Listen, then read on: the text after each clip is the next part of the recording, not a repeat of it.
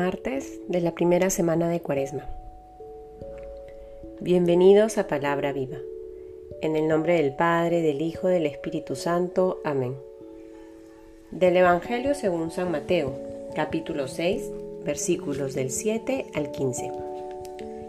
Y al orar, no charléis mucho, como los gentiles, que se figuran que por su palabrería van a ser escuchados.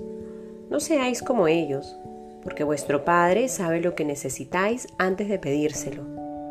Vosotros pues orad así. Padre nuestro que estás en los cielos, santificado sea tu nombre.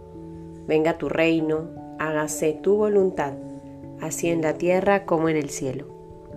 Nuestro pan cotidiano, dánoslo hoy, y perdónanos nuestras deudas, así como nosotros hemos perdonado a nuestros deudores, y no nos dejes caer en la tentación, mas líbranos del mal. Que si vosotros perdonáis a los hombres sus ofensas, os perdonará también a vosotros vuestro Padre Celestial. Pero si no perdonáis a los hombres, tampoco vuestro Padre perdonará vuestras ofensas. Palabra del Señor. Queridos hermanos, hemos empezado ya esta primera semana de Cuaresma y vamos ahondando, meditando estas prácticas que la Iglesia nos propone, iluminados por la Sagrada Escritura. Hoy hablamos de la oración y el Señor es muy claro con sus apóstoles y hoy con cada uno de nosotros. Al orar, no charléis mucho, no seáis como los gentiles. El Padre sabe lo que necesitas antes de pedírselo. Jesús nos invita a entrar en esa intimidad con Dios Padre nos invita a aprender de Él, que cultiva ese trato cotidiano donde hace silencio para escuchar al Padre y con pocas palabras eleva su oración para recordarle a Dios Padre cuáles son sus necesidades, con la certeza de que el Padre ya las conoce, Él ya conoce lo que hay en nuestro corazón.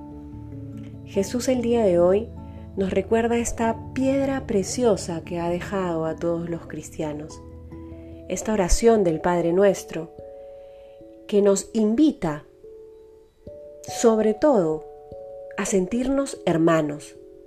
Tenemos un Padre común.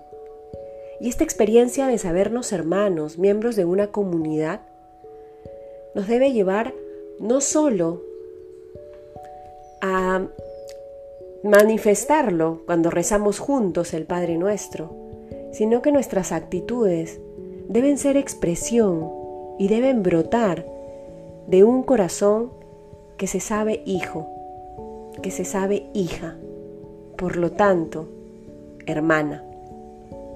Que el Señor hoy nos conceda la gracia de poder gustar cada palabra del Padre nuestro y que podamos comprometernos con el Señor también a que todos los días, cada vez que le vemos esta oración, lo hagamos en espíritu de recogimiento, tratando de entender qué es lo que estamos diciendo. Finalmente, la cuña que hace Jesús en los últimos versículos después de pronunciar la oración del Padre Nuestro no es de casualidad, no es por gusto. El Señor da un énfasis particular al tema del perdón, que en esta cuaresma, al descubrirnos llamados a vivir como hijos y como hermanos con un Padre común, también tomemos la decisión de pedir perdón a quien tengamos que hacerlo y de perdonar a quien nos haya hecho daño que podamos dejarle a Dios unir todo aquello que está roto. Que el Señor entonces nos siga acompañando en este camino, en el que desde nuestra pequeñez queremos acompañar a Jesús en el desierto. En el nombre del Padre, del Hijo, del Espíritu Santo. Amén.